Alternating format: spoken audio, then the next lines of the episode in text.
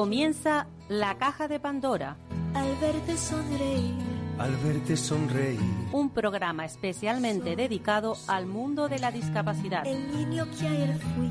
El niño que ayer fui. En Capital Radio La 10, cada semana hablamos de aquellas personas que por una causa u otra han llegado a ser dependientes. El no vendrá y así sabrás lo bello que es. Lo presenta y dirige Paula Romero. Caen Caen mil lágrimas al mar. mil lágrimas al mar. Tú Tú no me verás llorar. no me verás llorar. Hola, aquí estamos nuevamente. Comenzamos nuestro programa, pues hablando de lo que siempre hablamos. Todas las, las semanas tenemos esta suerte de tener un, pues un rinconcito en, una vez a la semana en una emisora de radio que es muy solidaria. Que si eso lo traducimos son solamente cuatro veces en 30 días, pero bueno, creo que es una una oportunidad que no podemos perder porque porque hay tanto tanto de lo que hablar que necesitamos este tiempo. Más nos deberían de dar pero bueno es lo que tenemos.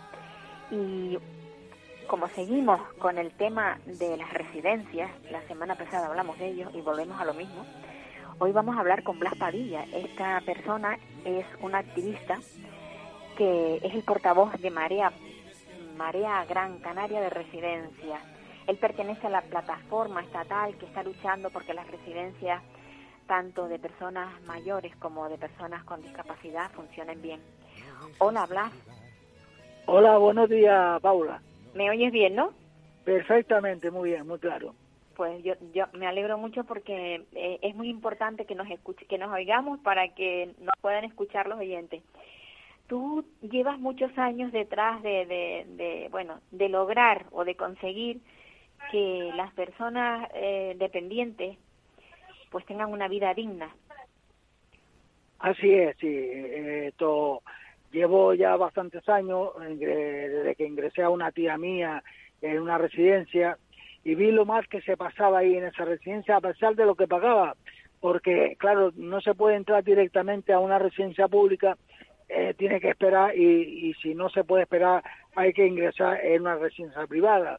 Entonces una residencia privada que se paga un pastón, perdona por la expresión coloquial, esto se pasa muy mal. Y ahí es lo que me motivó para ver si se podía organizar algo y estamos estamos en la fase esa de crecimiento todavía porque desgraciadamente muchos familiares tienen miedo y no sé a qué se puede tener miedo porque peor no se puede estar. Eh, tengo en contacto a una con unos familiares de una residencia en guía que la verdad es que me sorprende porque sí que son grandes luchadores y vamos a ver si ahí en guía hace- hacemos algo porque esos niños discapacitados lo están pasando muy mal lo, ellos igual no lo pasan mal porque igual no se enteran, pero tienen un, muy malos tratos lo que le están dando. Y eso pertenece al Cabildo de Gran Canaria. Eh, ahora me crucé con la consejera correspondiente en el área y la verdad es que no se merece ni el saludo siquiera, porque son unos mentirosos patológicos. Se meten en la política para mentir. Ese es su trabajo y esa es su, su, su misión en la política, mentir solamente y nos y le vamos a parar los pies. Se lo vamos a parar seguramente, claro que sí. Yo, yo esta mañana estaba pensando, ¿habrá alguna estadística, habrá un número, o sea, una relación de personas que vivan de la discapacidad? Porque hay muchos profesionales que no tienen un empleo si no es dentro del mundo de la discapacidad. Imaginémonos que, que todas estas personas desaparecieran. ¿Qué número de ciudadanos de toda España se quedarían en el paro? es una buena pregunta y esa esa estadística seguramente no la publicarán nunca porque porque sería asombroso el número que da- darían. O sea, la gente que depende, que vamos, que viven, dependen no, viven. Viven de la ellos. Viven de esto eh, y además viven, como decía antes, eh, para mentir.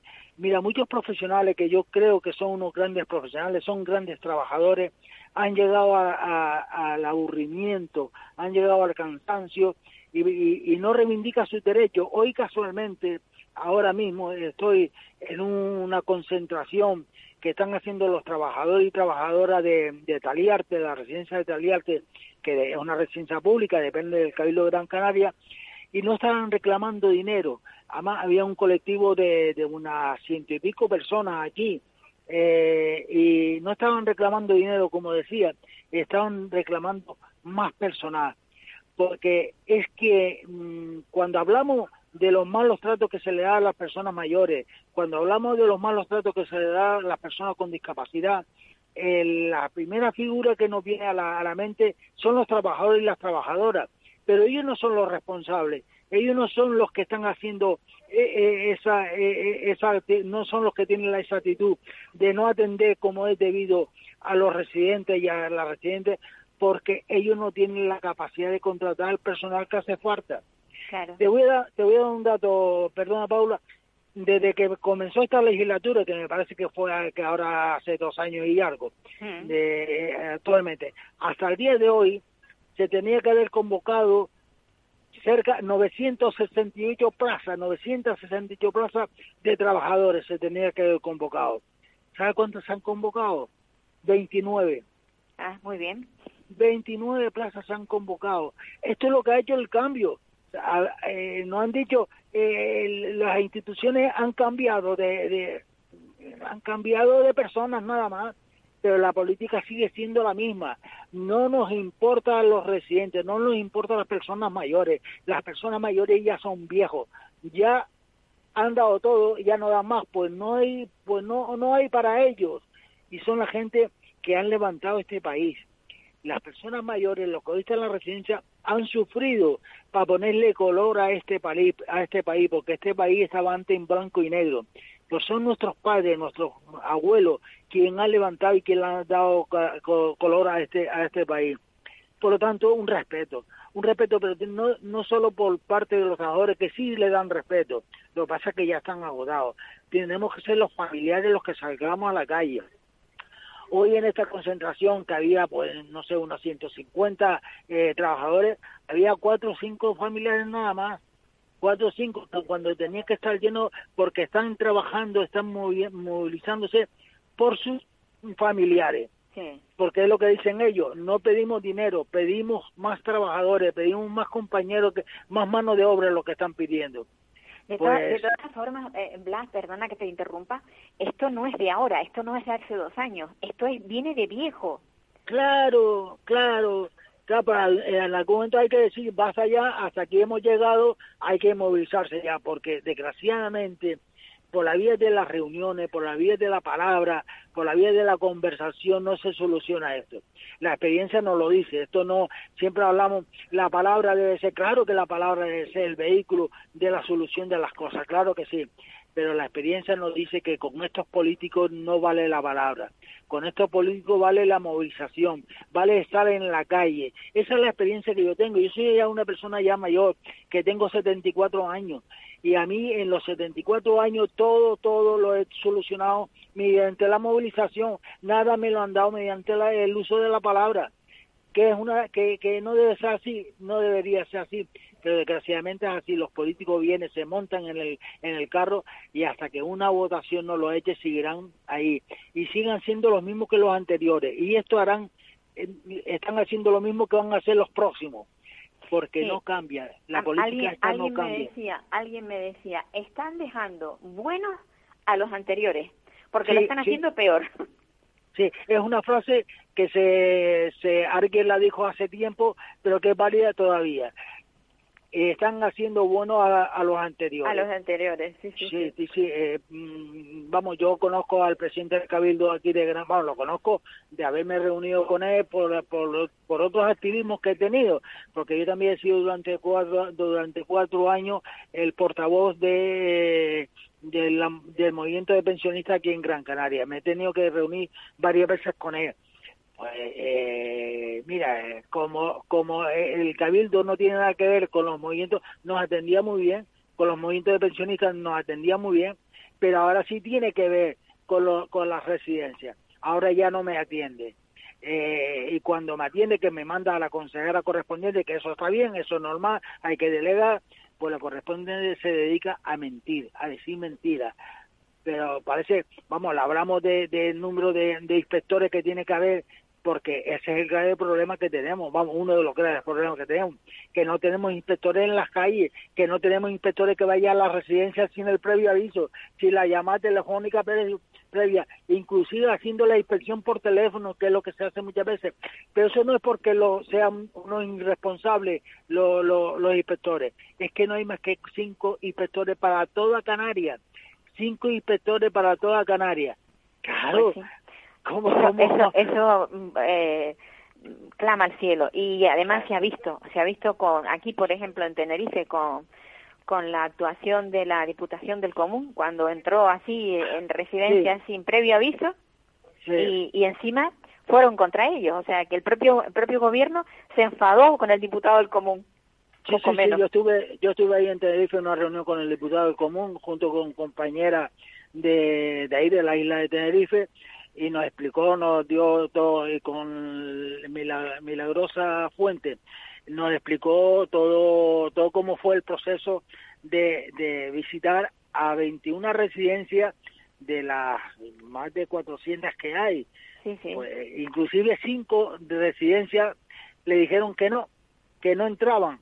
O sea, se permiten el lujo de decirle al diputado del común, a un representante del diputado del común, que usted aquí no entra y no pasa nada, no, pasa, nada. La fiscalía sale al paso, pero, pero mire usted, no se ve nada, no se ve ningún movimiento, no se ve que nadie vaya inclusive a la cárcel, porque es, malos tratos lo que se le está dando a las personas que están en la residencia, tanto la residencia de discapacitados, que eso es terrible, eso es terrible, como la residencia de mayores.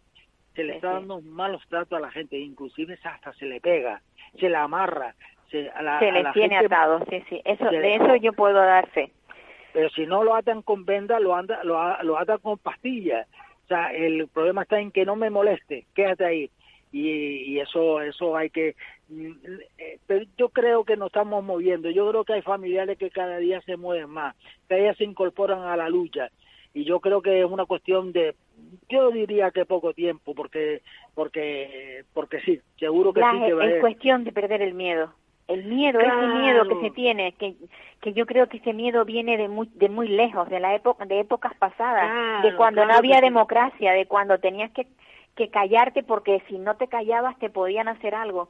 Ahora ya no es lo mismo. Sí, pero es que yo le digo a muchos familiares que le digo, oye, te viene a una reunión, oye, te viene, vamos a hacer esto, vamos a hablar, vamos a intercambiar eh, información de lo que tú tienes lo, para, para defender eh, a, a, nuestros familiares de mejor forma. Nos dicen que tiene miedo, que tiene miedo, pero si es que peor de lo que están ya no puede estar, ¿qué miedo puedo tener yo si peor ya no puedo estar? Pues sí, de las represalias, de, de, de, que te, de que te consideren persona no grata. Yo sé de una persona que hablaba, que se criticaba mucho al centro al que iba, y cuando iba a recoger a su hijo, ¿eh? Y tocaba el timbre, lo tenían con reloj en mano tres cuartos de hora y no le abrían la puerta. Sí, sí, sí, sí. Porque Esa es, una, manera de, de, de, fastidiarte, ¿no? O sea, ah, no lo hemos oído, no lo hemos oído, y tocando, y tocando, y tocando, o sea, vamos, que, que esto es... Se crea pues un ambiente a ti personalmente que, que vamos, que, que tremendo, te anula como persona. Ah, te anula como persona, eh, son tácticas psicológicas en las que sí se hay que hacer esto para anular a la persona que viene a visitar a su hijo.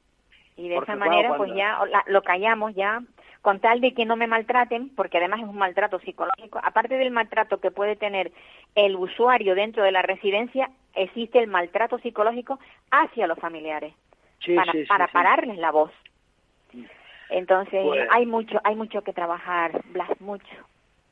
Sí, eso es verdad, hay mucho que hacer, mucho, mucho y bueno, intentar, y no desanimarse, porque claro, cuando tú vas a una residencia, preguntas por los familiares, hablas con un familiar y te dice algo, parece que te dice, ¿y yo para qué sigo aquí? Si ah, me voy para mi casa, no, hay que seguir, no importa. Si hoy te han dicho que no, que, que, que no pueden movilizarse, em, hay que insistir, hay que volver. Y mañana otra vez, que algún día se van a dar cuenta que si no se mueven, la solución de sus familiares no eh, yo, yo estoy ahora hablando de gente que se le habían muerto sus familiares dentro de la residencia chicos y que ya no tenían familia de la residencia. Pues no importa, hay que ser solidario con los que con el están ahora. Exacto, O sea, cada momento hay que ser solidario con los que están en ese momento y con los que tienen que entrar, que no pueden entrar. Hay gente, yo te hablo bien de la isla de Gran Canaria, que es la que conozco un poco más que otras islas, gente que vivía a lo mejor en Agaete, que en Agaete no hay residencia, pide una residencia y al final cuando le toca los tres o cuatro años que le dan una residencia, se la dan abajo en Telde. Cómo esos familiares pueden ir a visitar. Ir a visitarle, sí. a- a- si tiene que tiene que recorrer media isla para para para eso. Sí, sí, hombre sí, por Dios. eh, no- los familiares los más allegados se mueven y van. Pero los nietos los amigos porque nosotros lo que estamos pidiendo aquí en vamos estamos pidiendo en Canarias y prácticamente en la plataforma estatal estamos pidiendo residencias de una forma o de otra residencias públicas dignas en el barrio. ¿Por Pues qué se me va a sacar Pues un familiar de mi barrio, de donde han vivido toda la vida, donde conoce a los amigos de toda la vida, donde van a la plaza a jugar al teje? ¿Por qué le vamos a quitar? ¿Por qué le quitamos y lo mandamos a una macro residencia allá al Quinto Pino? eh, Donde, donde pierde hasta su identidad como persona y le ponen un número a la ropa. es que ese es el objetivo, ponerle una ropa a raya con un número eh, en la espalda. Tremendo, de eso, tremendo. De eso, de eso, de, de eso se trata. Blas, Eso lo vamos a cambiar. Te- tendrás mucha, bueno, mucha edad, la casi la misma que tengo yo, Casi, pero casi la misma, sí. pero pero está clarísimo que necesitamos gente como tú que siga ahí al pie del cañón porque los, los grandes cambios en la en la en las ciudades en, eh, bueno en los sistemas se han producido por el movimiento de las masas si no nos sí, movemos sí, sí. no conseguiremos nada Sí. pues nada mucha mucha suerte mucho ánimo y, y a seguir ahí dando la vara Muchas gracias, Paola, por eh, la atención que han tenido con nosotros y seguro que esto tendrá su recompensa algún día, seguro que sí. Espero que sí. Yo quisiera que hubiera más emisoras de radio que hablasen de lo mismo, porque siempre digo una cosa. ¿Alguien concibe una emisora de radio que no tuviera un programa de, de deporte, de fútbol? No, ¿verdad? ¿Por qué no tenemos en todos los, en todas las emisoras un apartadito una vez a la semana para hablar de estas personas tan necesitadas? Sí, sí. Eso es lo que hay que hacer. Pues, Pues pues nada, ya un digo, abrazo. Todo, todo se va a cambiar. Un abrazo muy grande y de verdad, de corazón. Muchísimas gracias por la atención que han tenido con nosotros. Muchas gracias. Un abrazo. Pues sí, tenemos que seguir reivindicando los derechos de todas estas personas, que al final van a ser los derechos nuestros, porque, a ver, una residencia de mayores, ¿quién no va a caer en una residencia de mayores? Será un porcentaje muy pequeño, muy pequeño, porque tenga una posición económica muy holgada y pueda tener en su casa personas que le cuiden. Pero el común de los mortales al final terminará en una residencia. Y estas residencias tienen que funcionar bien, con calidad sobre todo respetando la dignidad de las personas, tanto de las personas mayores como de las personas con discapacidad. Porque la discapacidad es algo que, que tú no la adquieres porque lo compres. Pide permiso. La discapacidad no pide permiso. Eso hay que grabarlo a fuego dentro de todas las mentes. Y, y nos quedamos en Gran Canaria. Seguimos ahora en Gran Canaria porque vamos a hablar con María del Cristo Abaute. María del Cristo Abaute es la madre de una niña de treinta y tantos años, de treinta y pocos años, que vive en una residencia porque porque la convivencia en su casa es muy difícil. Ningún, o sea, algo que me gustaría y que recalco constantemente es que cuando unos padres deciden eh, enviar a una residencia a un hijo o a un familiar es porque no pueden tratarlo en casa. No es porque no le quieran, porque no pueden. Y están luchando para que estén bien donde estén.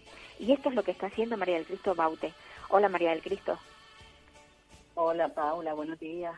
Buenos días, mi niña. Sí, eh, te estaba escuchando y la verdad que es así, o sea, para tú dejar a un hijo en un centro eh, donde no te queda autorremedio porque eh, las condiciones son eh, las que son y te sobrepasa, te satura y no, no puedes, pues mm, no es ninguna tontería. Se hace cuando realmente eh, uno no puede más. Cuando no y, puede y- más, y además sí. que es una trayectoria larga, porque Ingrid, como decías, ya tiene 36 años, por ejemplo, ¿no? Entonces, esto es una cosa que la sociedad tiene que comprender, que cuando uno no le queda otro remedio, tiene que tomar esa decisión, es muy doloroso, es muy doloroso. Pero más doloroso es saber que no está bien tratada.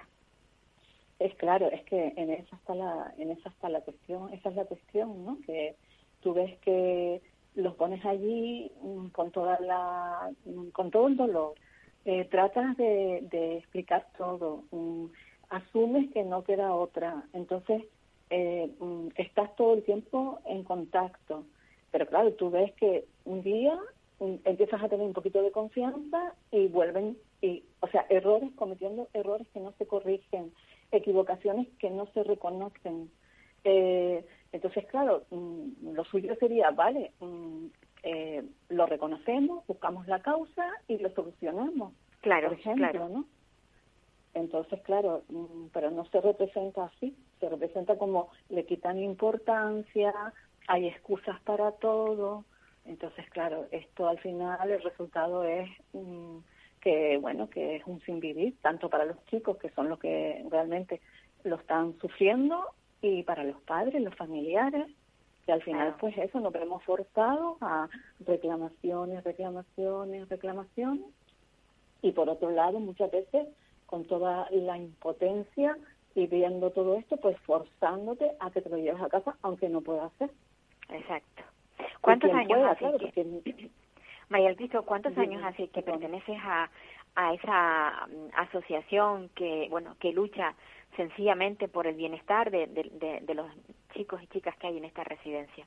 ¿Cuánto tiempo llevan ustedes? Vale, mira, esta, esta asociación surge desde el año 2007. Y, Pues hace y la tiempo. propuesta de esta, sí, sí, sí. De, la propuesta de esta asociación mm, fue la directora que en ese momento estaba, que era una directora buenísima, eh, una persona muy consciente de lo que tenía a su cargo, de todos estos, de estos niños, bueno, chicos, son adultos, Sí, pero son adultos, para nosotros son niños. que- Exacto. Entonces, ella, por el bienestar de, de ellos, pues mm, le propuso, nos propuso a los padres que estuviéramos unidos y que cualquier cosa desde ahí, pues iba a ser mucho mejor eh, conseguirla, ¿no? Porque sí es verdad que mm, siempre tienes que estar abriendo puertas, recordando que tus hijos mm, necesitan lo mismo que los demás, que merecen la misma dignidad. O sea, es así, es así, Paula, ¿sabes? Y entonces, bueno, ahí surgió. Yo personalmente eh, mm, empecé a tener contacto con la asociación como hace cuatro años. Ajá. Yo no llevo desde el 2007. Yo no sabía exactamente, eh, Ingrid, mm, todas las cosas que le sucedían. Ingrid estaba en, en residencia, pero yo me la traía todos los fines de semana, desde el viernes hasta el lunes. Entonces yo siempre pues compensaba y cuando pasaban cosas, pues siempre les hablaba. La directora, desde luego, esta directora fue mm, una persona que ayudaba, que apoyaba, que te, te acompañaba, buscaba las soluciones, pero eso duró nada, duró, yo la conocí y creo que fue un año, nada más. Estamos hablando Sí, claro. de, de una residencia que mm, es pública y que ahora mismo Sí, está residencia. Sí, en, en la época en la época en la que tú conociste a esa directora, eh, sí, era pública y estaba gestionada por el cabildo. Sí, sí, exactamente. Siempre ha sido, yo creo, mm, el conocimiento que yo tengo es que siempre eh, estaba gestionada por el Cabildo, pero eh, mm, no, perdona. Es, es, está gestionada por el Cabildo, pero mm, mm, se va a concurso, eh, o sea, la cogen empresas. O sea, el cabildo pone el dinero y la empresa y otra empresa lo gestiona. Exactamente, exactamente. Sí. Y siempre fue así desde que comenzó la, la desde que tú la conoces o ha sido ahora cuando está gestionada por otra. Mm, mm, yo creo que siempre ha sido con empresas. Lo que pasa es que desde hace eh, casi cuatro años se cambió de empresa. Ajá. Y entonces eh, la empresa que la ha acogido ha sido eh, tremendamente incompetente. Vamos, o sea, para mm, estar haciendo reclamaciones continuamente eh, por todas las incidencias que ocurren, todas las negligencias que ocurren, y seguimos a día de hoy porque tú dices, bueno, a lo mejor eh, necesitas seis meses para mm, conocer, ponerse al día, pero es que ya llevamos casi cuatro años, Paula. Cuatro años y sigue funcionando igual de mal. Exactamente. Falta de personal. Siempre, siempre es lo mismo. O sea, siempre es lo mismo o, o, mm, o ustedes ven un, una diferencia entre un año y otro. Normalmente eh, se repiten, se repiten las cosas, y siguen repitiendo. O sea, los errores siempre son los mismos. Sí, normalmente se vuelven a ver. Eh, yo, por ejemplo, que he hecho tantas reclamaciones que, por ejemplo, mm, pues esto ha terminado mm, habiendo una investigación desde fiscalía y demás. Eh, hoy por hoy algunas cosas he conseguido por mi insistencia, por mi perseverancia, eh, haciendo un trabajo en junto con el AMPA, que se nos escuche, que, que se tome en cuenta algunas cosas. Lo que pasa que al poco, si mm, vuelven a repetirse cosas que no deberían repetirse. Y claro, mm, las soluciones que están dando, por lo tanto, no están sosteniendo para que no se vuelva a repetir. Claro. Es, que no, o sea, a ver, estás hablando de una residencia, pero que esto lo podemos extrapolar a casi todas las residencias. Rara es la residencia donde los padres están eh, satisfechos de lo que ven. Y la mayoría de las veces lo que ocurre son negarlo, negarlo todo esto no es verdad, esto no es así. Claro. Sí, sí. Y excusas.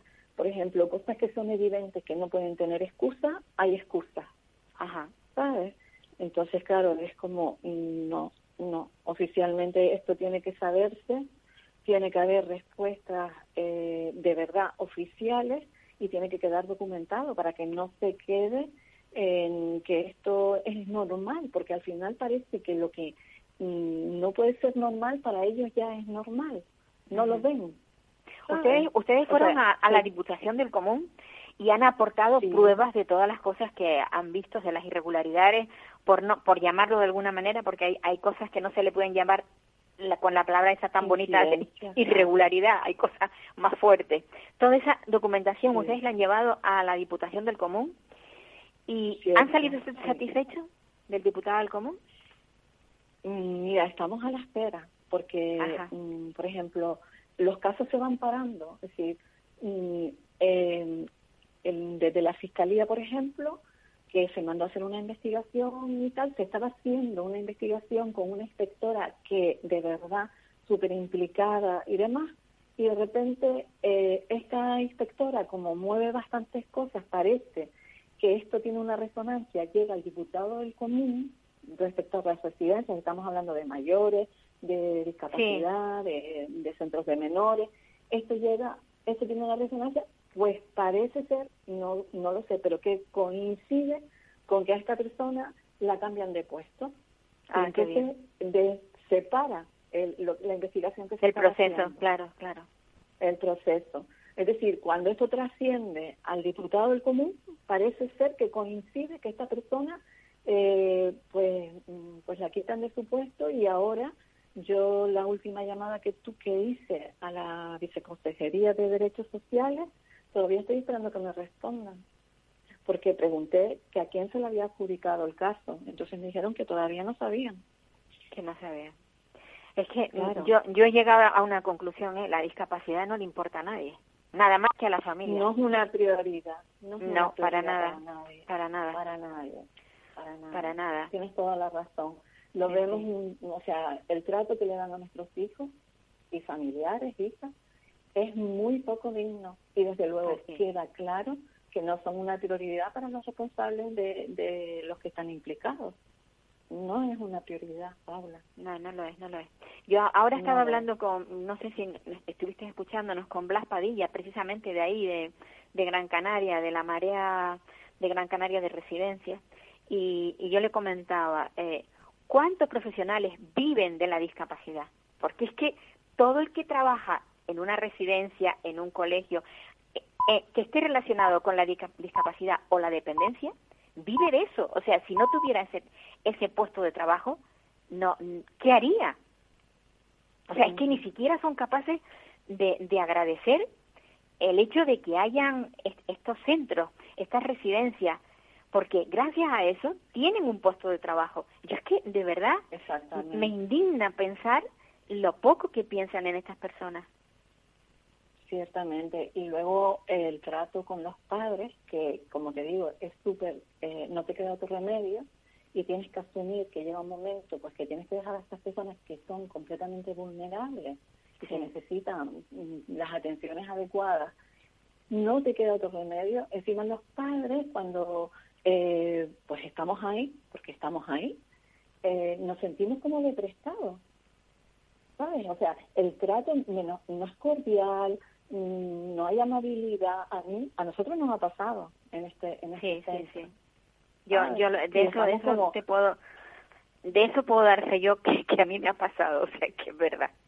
Claro, y es un estrés para nosotros, ¿sabes? Encima, tener que aguantar esto, ¿sabes? Que si, vamos a ver, nosotros tenemos ahí a nuestros hijos porque no hay otros recursos y porque es lo que mm, eh, ya somos conscientes que, que tiene que ser así.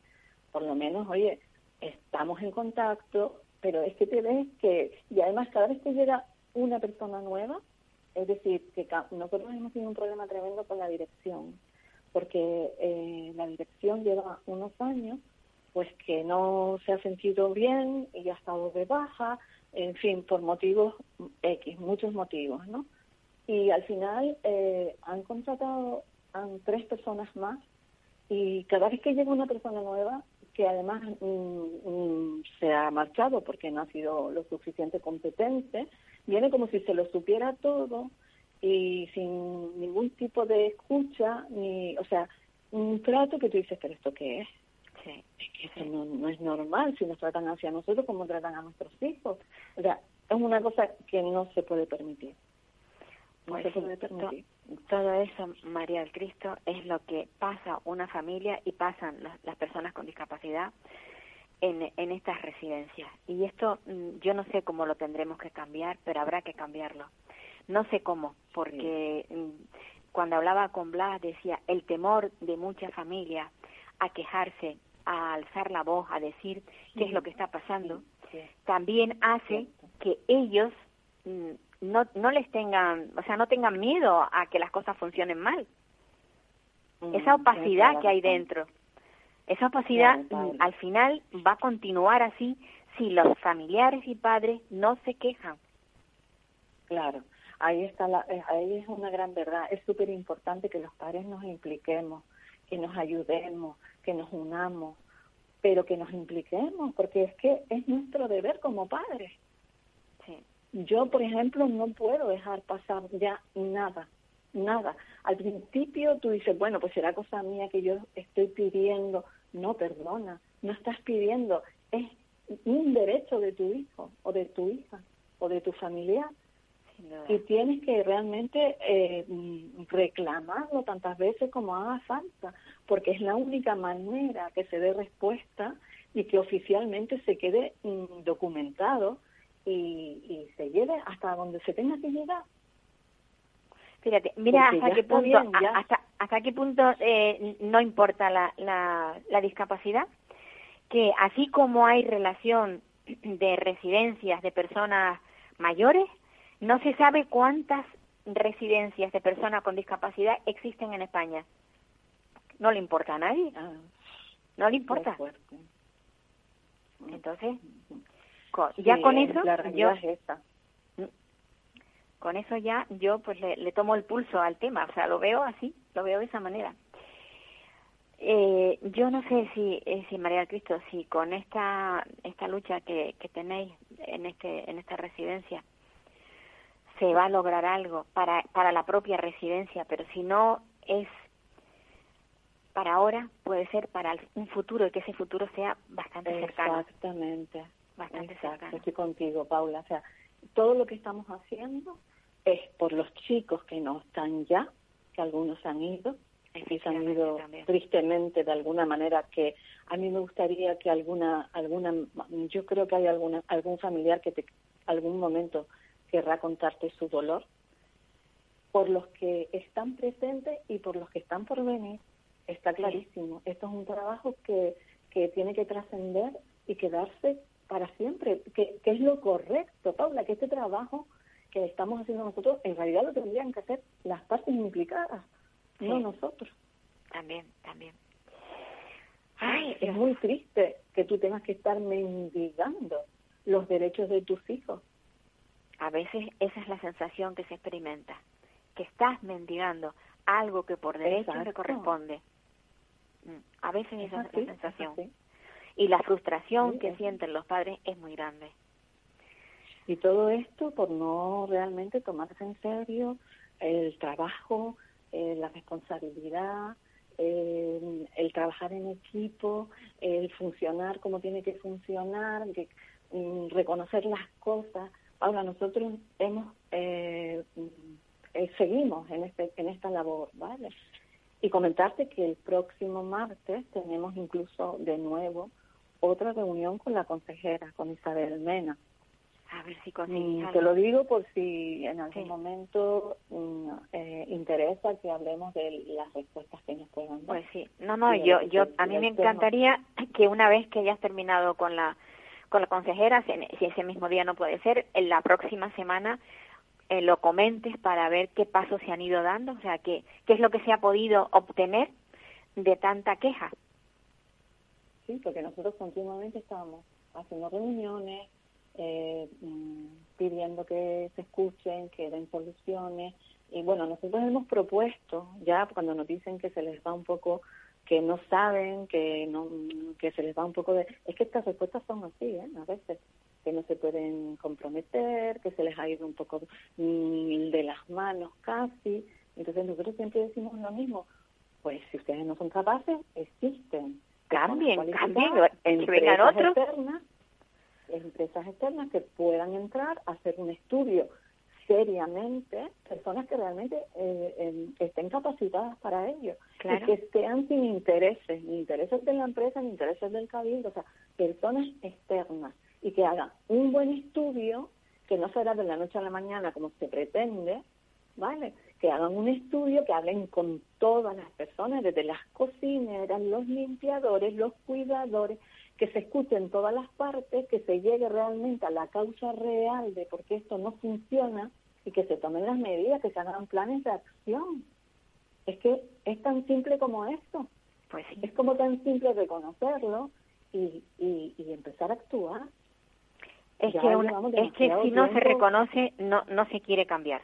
Cuando se reconoce, se intenta el cambio. ¿Cómo vas claro, ah. ¿cómo vas a encontrar las causas de los problemas que tiene si no los reconoce, Si no los reconoce. Si lo das por normal. O sea, no es normal que un usuario reciba de otros usuarios eh, mm, que los tiren al suelo, que los cuidadores no se den cuenta, que, o sea, vamos a ver, esto es normal.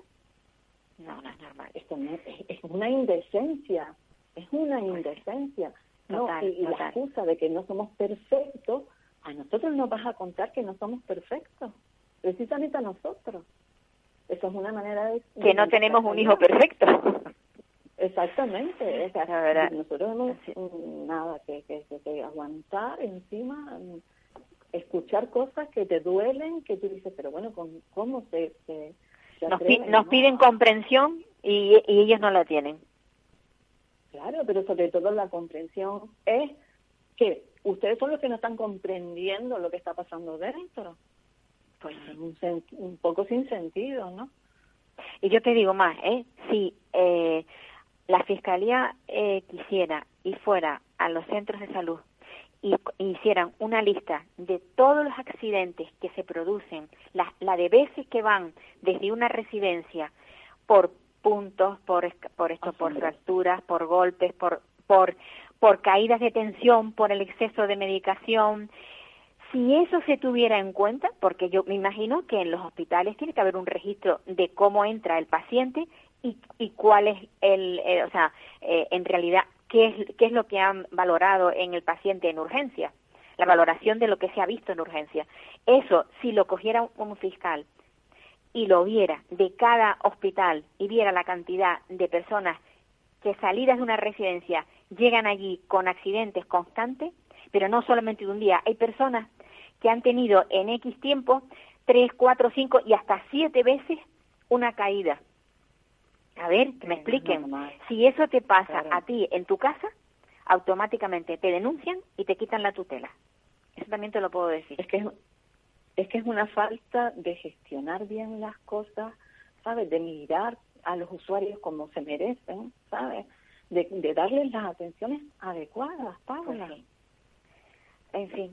Y actualmente, como decíamos al principio, no es una prioridad ahora mismo. No, para nada, para nada. Vamos a ver si conseguimos desde la lucha de los padres y, y, y nosotros desde este programa aportando nuestro grano de arena, a ver si conseguimos que además la gente, o sea, el pueblo en sí, tome conciencia y cree empatía también, porque también nos hace falta que la, la, gente que no tiene hijos con, con problemas y que no tiene mayores eh, dependientes, también cree empatía. Eso también es muy importante. Hombre, a ver si lo logramos. Como sociedad, es un deber como sociedad, ¿sabes? Pues sí. Porque son pues las sí. personas más vulnerables, más frágiles. Y esto es una cosa que, que nos incumbe a todos. Sin lugar a dudas. yo creo que hay, hay, hay una mentalidad bastante solidaria en, en, el, en el, lo que es el pueblo canario, por ejemplo, ¿no? Sí, Pero estamos viendo ahora mismo en La Palma, lo estamos viendo en La. Palma. Yo, a mí me da, me da esta envidia. Digo, qué pena que no, no, no nos esté pasando a las personas con discapacidad lo mismo, porque es que tendríamos un montón de gente que nos ayudaría, pero no, no nos Pero yo ayuda. creo que falta, claro, que falta lo que decíamos, o sea, que los padres eh, realmente nos impliquemos, nos unamos más y llevemos esto hasta donde haya que llevarlo. No sé, si nos pasara algo gordo, gordo, a lo mejor nos, nos eh, es que no sé, sinceramente, a, lo gordo, mejor, a lo mejor lo que estoy diciendo no es entendible, Paula, pero Que gordo, gordo, es que es- ya nos está pasando. Ya, Ya pero, pero de forma colectiva, porque te pasa a ti, al otro y al otro. Pero no le pasa a todos por completo en todos los centros y, y a todos. Mm, Cuando Pero me refiero a ¿sabes qué todos es a sí todos, todos, todos. Si hay 30, pasa, que les pase a los que no- 30, porque a lo mejor le pasa el lunes a dos, el martes a, a uno, pasa una semana y le vuelve a pasar a cuatro. ¿Entiendes lo que te digo? Que no ¿Sabes es, qué pasa, Paula? que no es masivo. Perdona. Claro. Lo que pasa es que hay mm, como mm, poca información. Es También. decir, si tú no preguntas y tú no, eh, no estás eh, muy in- vinculada al centro, eh, tampoco te enteras. Sí. Porque yo me he enterado de cosas, por ejemplo, que a mí nadie me las cuenta, pero yo las he descubierto. como Subiendo, cuando ahora por el rollo del COVID no te dejan, pero subiendo, por ejemplo, a ver a la niña a la habitación en pleno verano con un edredón de invierno. Y la niña pasando que no se puede quitar el edredón porque, porque no puede, ella no se puede quitar nada de encima, sudando la gota gorda, congestionada, Pobrecita. o sea, y nadie lo ve. Nadie le ha quitado el edredón. O a lo mejor ocurre al contrario, que llegue el verano y tenga una colchita fina y pase frío. Pues sí. Son cosas María del Cristo, ¿de se me, se me, el tiempo lo, lo tengo limitadísimo, se me acaba. Eh, Vale. gracias, gracias por estar ahí, A- a por, ustedes, Paula, por participar, por ser una madre preocupada y por ayudar no solamente a tu hija, sino a todos los que como ella necesitan voz. Claro que sí, ahí estamos, para que esta, para que funcione todo correctamente. Un abrazo. Ahí que ahí vamos.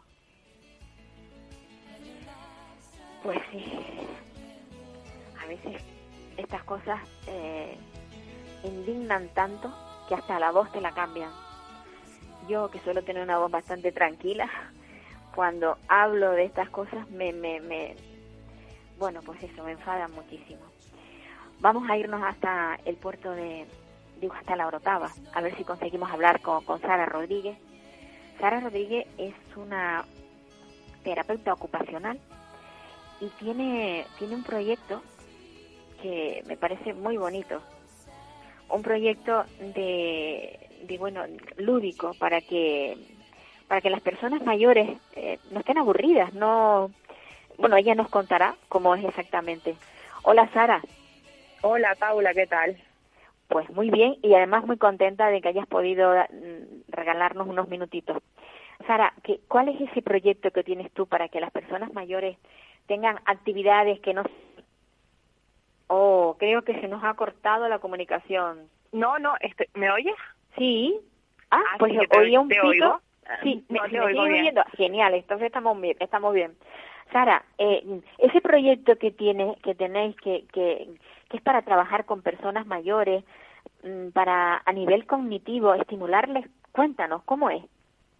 Pues primero te cuento un poco cómo nace. El proyecto nació Sí, porque sí. el centro inicialmente mm, es un centro de desarrollo neurológico y del aprendizaje y vimos que, mm, mm, claro, los padres también nos comunicaban porque cuando llegas a una cierta edad, pues muchas veces te terminas comunicando o ocupándote de tus hijos, pero también de tus padres, porque Claro. terminas como en ambos en ambos lados, en ambos frentes, ¿no? Y sobre todo a medida que nos volvemos mayores, pues sobre todo los roles van cambiando, ¿no? Eh, a lo largo de nuestra vida, eh, unos se adquieren, otros se pierden y, y mucha gente, sobre todo lo que tenemos miedo, y yo me incluyo, es al tema de envejecer y cómo envejecemos, ¿no? Por lo que eh, empezamos a investigar un poquito de lo que había al- al- alrededor, programas que habían de envejecimiento activo o, de qué se ofrecía en, las en las comunidades hacia, hacia el mayor, ¿no? Y vimos que era como todo muy, em, muy estructurado, un poco como la escuela que tenemos hoy en día, que todos todavía seguimos en línea, en fila, eh, no se ha cambiado mucho el- la metodología de, aprendizaje. Y es verdad que el mayor ha cambiado mucho sus roles. El mayor ya ya no es el típico mayor de bastón de, de mm, yo qué sé, de quedarse en casa en un sofá como el mueble, ¿no? El, el mayor tiene es una parte súper importante de esta comunidad. Quiero decir que puede aportar muchísimo, que puede aprender muchísimo, que puede mm, seguir dando, ¿no? Dentro de su comunidad, de sus redes y, y que tiene que seguir creando esas redes para poder seguir siendo eh, activo y seguir teniendo un envejecimiento de lo más mm, la palabra feliz no me gusta, pero de lo más óptima posible, ¿no? Por decirlo de una forma. Pues sí. Y, y de allí salió un poco el proyecto de, de centrado en la persona, en el sentido de que ningún mayor ahí, porque lo mismo que creemos que ningún diagnóstico tiene eh, las mismas necesidades, porque al fin y al cabo todos tenemos nuestras circunstancias personales, nuestro bagaje emocional, eh, nuestra red de apoyo, no, no es lo mismo una familia con 10 hijos que quizás ninguno se hable a una familia con 10 hijos que quizás todos son, ¿sabes? todos se apoyen o, Sí. o todos tenemos vivencias totalmente distintas, de, eh, o todos afrontamos esas discapacidades o esas posibles discapacidades de una manera mm, totalmente distinta, pues Sensory en este caso lo que hace es coger a la persona, a su entorno y a su familia y ver cuáles son sus necesidades. No intentamos nosotros, eh, como si, si, les, si les aconsejamos, por supuesto, porque para eso tenemos experiencias y herramientas, pero siempre respetamos lo que es su- sus necesidades, ¿no? Lo que ellos ellos manifiestan, eh, que ellos quieren en su vida, cómo quieren envejecer, cuál es su proyecto vital, qué, qué es lo que echan de menos, qué, qué les gustaría hacer, porque todo ad- adaptándose se puede lograr. Mm, se pueden hacer una cuenta de TikTok, quieren saber pues eh, por qué no pueden mm, tener una cuenta de Facebook y poder ver a sus nietos y, y poder interactuar con esa cuenta, ¿no? O, Pues sí. o poder ser autónomo en poder mandar un correo electrónico, porque les da rabia tener que depender de un tercero de poder mm, ten- tener esa dependencia, ¿no? Que es una tontería, porque uno puede llegar a mandar un correo electrónico sin pensarlo, porque porque lo hacemos, ¿no? A diario, ¿no? La, gente que estamos metidos en eso, pero una persona quizás, pues, pues con una cierta edad, pues, y no estamos hablando de mayores ya muy mayores, sino gente que pues no ha tenido esa herramienta y quiere poder mm, lograr hacerlo, ¿no? Por decir de una forma. Pues Sensory lo que hace es buscar la, la motivación intrínseca de la persona, buscar cuáles son sus gustos y crear planes donde, donde ellos puedan em, sentirse realizados, que creo que al fin y al cabo es esa, esa satisfacción personal eh, conlleva a mejoría en todos los estados de ánimo, de a nivel psicológico, a las relaciones sociales con sus iguales, a querer participar activamente en otras cosas, a querer cuidarse a sí mismo, eh, a tener un, un, seguimiento no por parte de un equipo que está especializado, pues si vemos que empiezan a haber cosas que hay problemas, pues para una pronta derivación, que creo que eso es súper importante porque la prevención es una de las de las de las quizás la cuestión no que creo que es, eh, es innecesario no poder tener esa derivación y decir mira esto esto está fallando o, o deberíamos ir por aquí o modificar esto no y, y por ahí un poco pues pues va el programa. Pues me parece me parece ideal desde luego. Y además no no no o sea no es que tenga límites de edad sencillamente puede haber una persona de de 60 años que se haya jubilado y que le y que no tenga actividad ninguna y puede recurrir a este proyecto y a partir de ahí pues engancharse por ejemplo a las redes sociales por ejemplo. Total total y crear y, bueno, volverse influencer totalmente quiero no, decir. no puede ser. No no totalmente es que quiero decir nosotros simplemente les damos las herramientas de volver a cambiar en su vida. De hecho la persona más joven que ahora mismo tenemos eh, tiene 59 y, y, está encantado porque ha descubierto el deporte como, como algo que nunca había tenido la oportunidad o porque como nunca había tenido tiempo y no era algo que, que tal, pues ha descubierto el deporte como algo que disfruta muchísimo de hacer.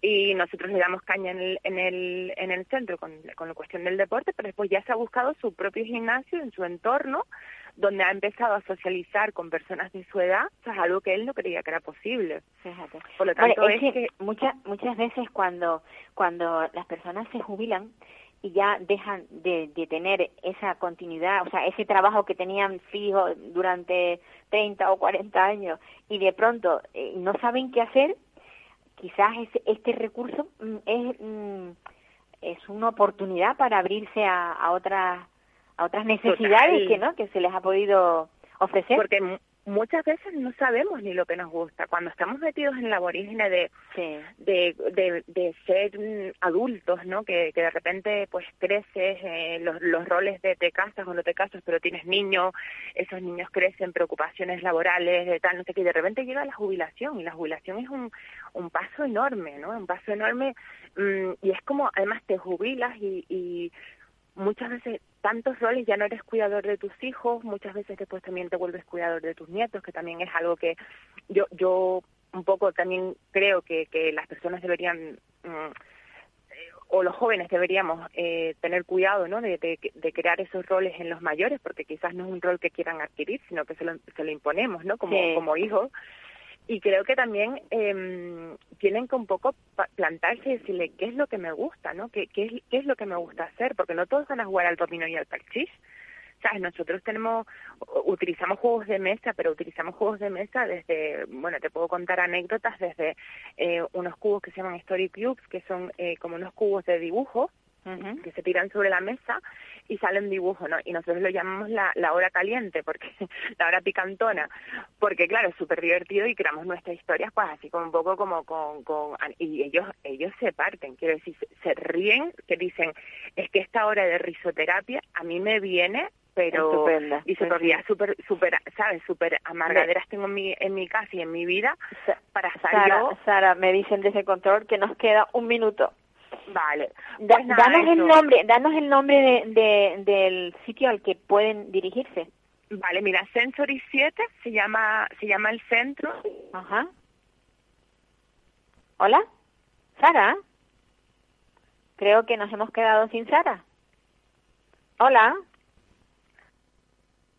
Creo que se ha cortado. Pues lo siento un montón. Bueno, pues nada, amigos, que se acabó el programa hemos hablado de, cosas muy importantes y bueno, y esto último ha sido muy interesante para las personas mayores que, bueno, pues que están aburridas y que en algún momento necesitan pues un poco de estimulación a nivel cognitivo. Desearles muy buena jornada y que la próxima semana estén ahí todos escuchándonos. Adiós, me voy, No quiero ir, pero esto es lo que hay.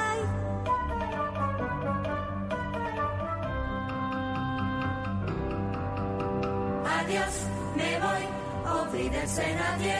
Adiós, adiós, a usted, usted y usted.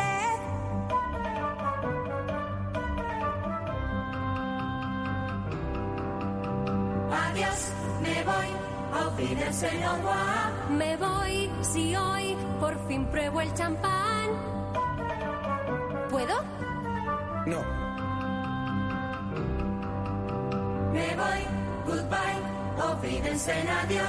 Me voy con un suspiro y un adiós. Adiós.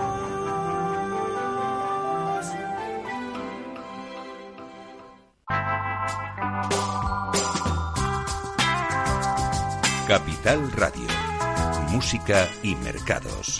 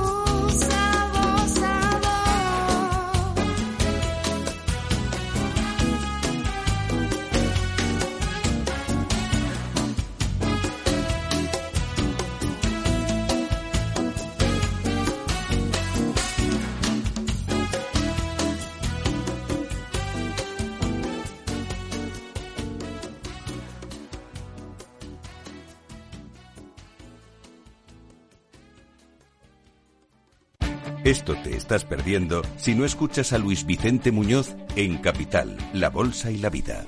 Clemente Fernández, expresidente de Amper y encabeza a los minoristas de Abengoa. Al no haber posibilidad de crédito fiscal, pues yo creo que habrá que acudir ya a la SEPI, ¿no? Un rescate de, de SEPI. No te confundas. Capital, La Bolsa y la Vida con Luis Vicente Muñoz, el original.